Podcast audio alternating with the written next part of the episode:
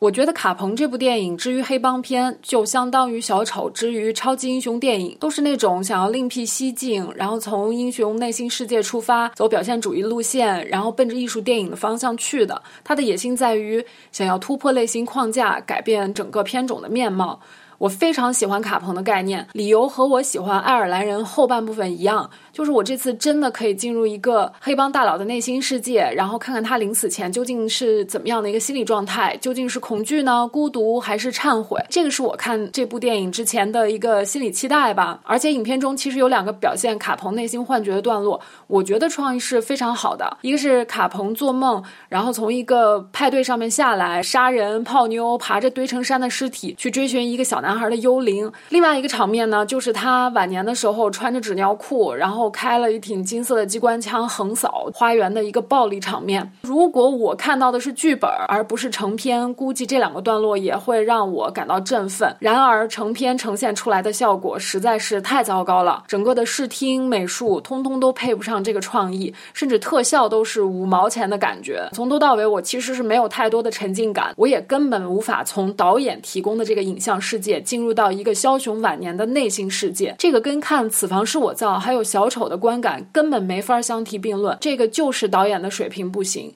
野心太大，手艺欠火候。而且汤姆哈迪这次真的是豁了命的表演，就是大家一直都说他的眼睛会说话呀什么的，他这次连眼眶里都化了妆，戴了美瞳，改变了自己的声音。我觉得他特别特别想放一个大招，可能所有的好演员都想遇到像小丑这样的角色吧。但是这个影片。偏偏就是其他硬件并不支持，所以汤老师这次越使劲儿越显得尴尬，我非常为他感到可惜。那这个电影我只能打五点五分，不能再高了。